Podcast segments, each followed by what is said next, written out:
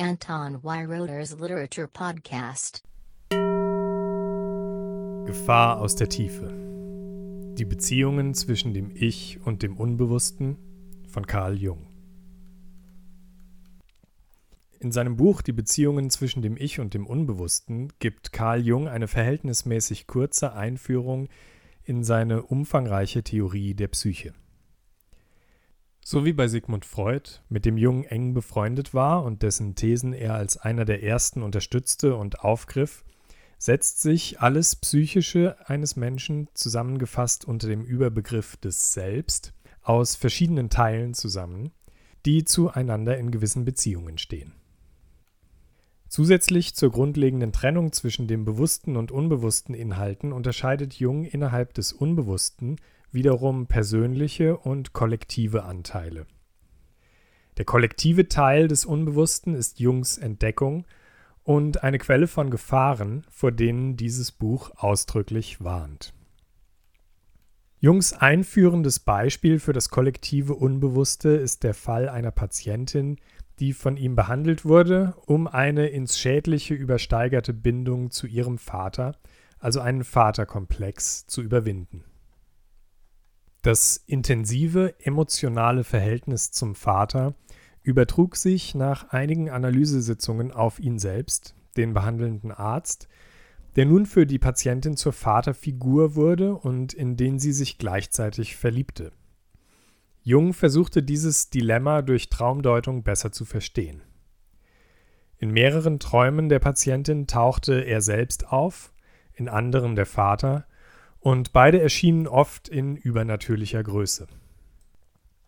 In einem der Träume stand der in der Realität eher kleine, aber hier nun riesenhafte Vater auf einem Hügel in einem Weizenfeld, hielt die Patientin im Arm und wiegte sie wie ein Kind hin und her, auf die gleiche Weise wie der über den Hügel wehende Wind in den Weizenfeldern wogte. Zur Deutung dieses Traums verweist Jung darauf, dass das Wort für Wind im Hebräischen und Arabischen dasselbe ist wie das Wort für Geist und erinnert an die enge Verbindung zwischen Göttern und Naturgewalten in antiken Weltbildern. In der Kombination des Windes mit der übermächtigen, schützenden Vaterfigur sieht Jung in diesem Traum also ein archaisches Gottesbild aus dem Unbewussten aufsteigen. Dieses ist allerdings sehr verschieden von der bewussten Gottesvorstellung der Patientin. Eine Verbindung zwischen Wind und Geist oder Gott ist ihr nicht bekannt. Das ist Jungs Indiz dafür, dass das Bild nicht allein aus dem persönlichen Teil des Unbewussten stammen kann, der von den bewussten Erfahrungen abhängt und gewissermaßen deren Kompensation oder Schatten darstellt. Stattdessen glaubt er, dass das Bild auch von einem anderen Teil des Unbewussten beeinflusst ist, der nicht allein nur zu diesem Individuum gehört, sondern universell ist. Dieser kollektive Anteil produziert dieselben Bilder auch in den Träumen und Vorstellungen anderer Menschen, selbst wenn diese völlig verschiedenen Kulturkreisen angehören und zu anderen Zeiten gelebt haben. Jung entwickelt hier keine Theorie über die Entstehung eines solchen kollektiven Anteils des Unbewussten, sondern belässt es bei der Bemerkung, dass die Gehirne sich untereinander ähnelten und dass es außerdem nicht ausgeschlossen sei, dass sich Erlebtes unbewusst weitervererbe. Es erscheint daher plausibel, dass unser heutiges Unbewusstes die gleichen wiederkehrenden Motive oder in Jungs Worten die Archetypen enthält, die unsere Vorfahren schon beeinflusst haben und die daher in ihre Mythen und religiösen Vorstellungen eingebunden waren. Aus diesem Grund weisen die Mythen sowohl untereinander als auch zu heutigen Traumbildern auffällige Parallelen auf. Der Zusammenhang erinnert an die in Jan Assmanns Buch Achsenzeit erwähnte Spekulation von einer archaischen Urreligion, die den heutigen Weltreligionen und philosophischen Strömungen als gemeinsamer Ursprung vorausging. Das kollektive Unbewusste steht in Jungs Theorie nun mit anderen Teilen der Psyche in Verbindung und nimmt eine übergeordnete und geradezu bedrohliche Rolle ein. Das zeigt sich beispielsweise am Verhältnis des Unbewussten zur sogenannten Persona, einer bewusst gespielten Rolle, die man wie eine Maske seiner Persönlichkeit aufsetzt. Typischerweise entstehen diese Rollen aus gesellschaftlichen Erwartungen und Zwängen, wie beispielsweise die Idealbilder des ehrenhaften Inhabers eines Amtes, des leistungsfähigen Managers oder des hinsichtlich seiner Moral und Lebensführung vorbildlichen Politikers. Nach Jungs Theorie entsteht die Persona durch die Übernahme eines Aspekts aus der Kollektivpsyche in das persönliche Bewusstsein und der Fokussierung darauf. Die Persona ist also nur ein gewählter Ausschnitt des Kollektiven.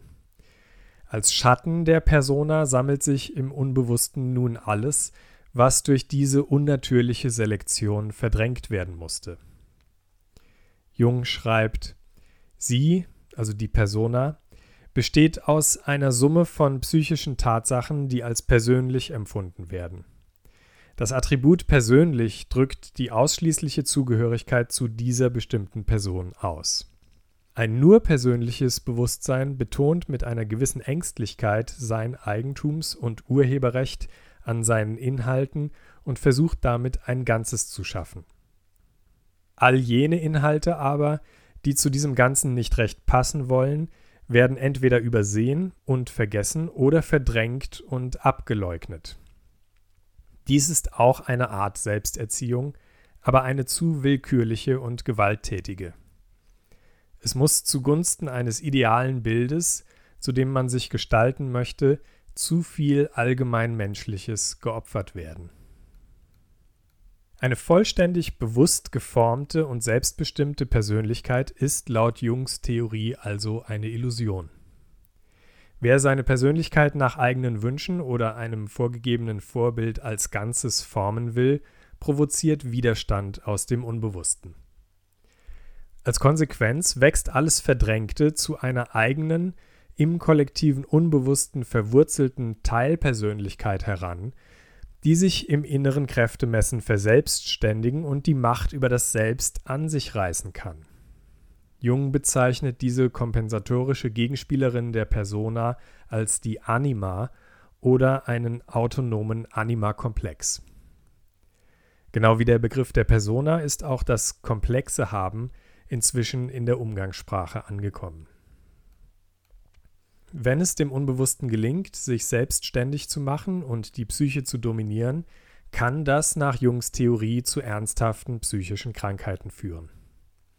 Eine Maßnahme gegen eine solche Erkrankung, die Jung als Individuation bezeichnet, ist der Prozess der Überwindung des Anima-Komplexes und der Befreiung des Selbst von den schädlichen Einflüssen des kollektiven Unbewussten. Eine wesentliche Technik in diesem Prozess besteht darin, ein Bild des Unbewussten gezielt hervorzuholen und bewusst darauf einzuwirken. Der Patient ruft Traumbilder hervor, durch die sein Problem verschlüsselt dargestellt sind. Dann wird er dazu gebracht, in diesem Traum oder dieser Fantasie selbst eine aktive Rolle einzunehmen und die dort dargestellte Situation zu verändern. Selbst wenn ein solches Verfahren gelingt, liegt aber in der Übernahme eines unbewussten Vorgangs durch das Bewusstsein eine weitere letzte Gefahr, auf die Jung am Ende des Buches eingeht. Wer mit einem archaischen Urbild des kollektiven Unbewussten konfrontiert war und daraus als Sieger hervorgegangen ist, kann sich als Konsequenz in eine gefährliche Selbstüberschätzung hineinsteigern.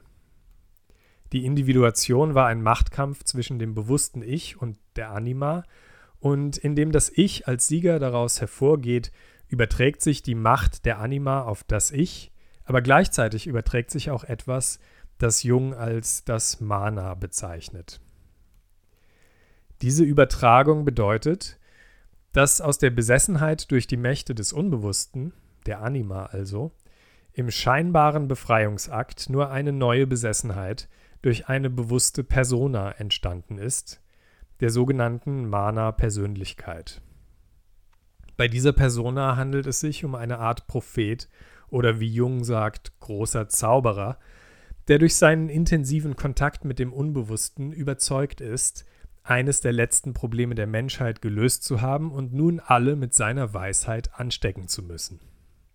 Zu dieser neuen Besessenheit ist es nur gekommen, wenn das Aufeinandertreffen zwischen Ich und Anima einen gewaltsamen Charakter hatte und das Ich die Kontrolle übernehmen wollte. Stattdessen muss in einer gelungenen Individuation also das Ich dem Unbewussten eine gewisse Macht übrig lassen. Jung schreibt, der Zauberer konnte nur darum Besitz vom Ich ergreifen, weil das Ich von einem Sieg über die Anima träumte. Das war ein Übergriff, und jeder Übergriff des Ich ist gefolgt von einem Übergriff des Unbewussten. Wenn daher das Ich seinen Anspruch auf einen Sieg fallen lässt, so hört auch automatisch die Besessenheit durch den Zauberer auf. In dieser Forderung nach einem Eingeständnis des Ich liegt vielleicht die wichtigste Botschaft des Buches. Das kollektive Unbewusste ist nicht zu überwinden. Man kann sich lediglich mit ihm arrangieren und sich davor hüten, einer Besessenheit zum Opfer zu fallen. Jung schreibt hierzu, ich glaube auch gar nicht, dass man dieser Übermacht entrinnen kann. Man kann nur seine Einstellung dazu ändern und es damit verhindern, dass man naiv in einen Archetypus hineinfällt und dann auf Kosten seiner Menschlichkeit eine Rolle zu spielen gezwungen ist. Die Beziehungen zwischen dem Ich und dem Unbewussten ist eine kompakte und gut lesbare Einführung in Jungs umfangreiches Werk. Es ist gleichzeitig eine ausdrückliche Warnung vor Überheblichkeit gegenüber unbewussten Einflüssen und vor der Illusion einer absoluten Selbstbestimmtheit. Das Unbewusste ist bei Jungen nicht nur eine beiläufige Hirnaktivität. Es ist ein uraltes, tiefes Gewässer, aus dem Monster heraussteigen – die einen verschlingen können. Diese Theorie ist das Gegenstück zu den in manchen modernen Selbsthilferatgebern angebotenen Anleitungen, wie man die eigene Persönlichkeit nach Belieben umgestaltet. Die von Jung beschriebene, im Unterbewussten lauernde Anima ist ein uraltes Ungeheuer, das sich nicht von ein paar einfachen Kalendersprüchen, Motivationspodcasts und anderen Mindtricks beeindrucken lässt. Jung zufolge bleibt uns nichts anderes übrig, als uns mit diesem unkontrollierten Teil der Psyche irgendwie friedlich zu arrangieren. Anton Weiroder's Literature Podcast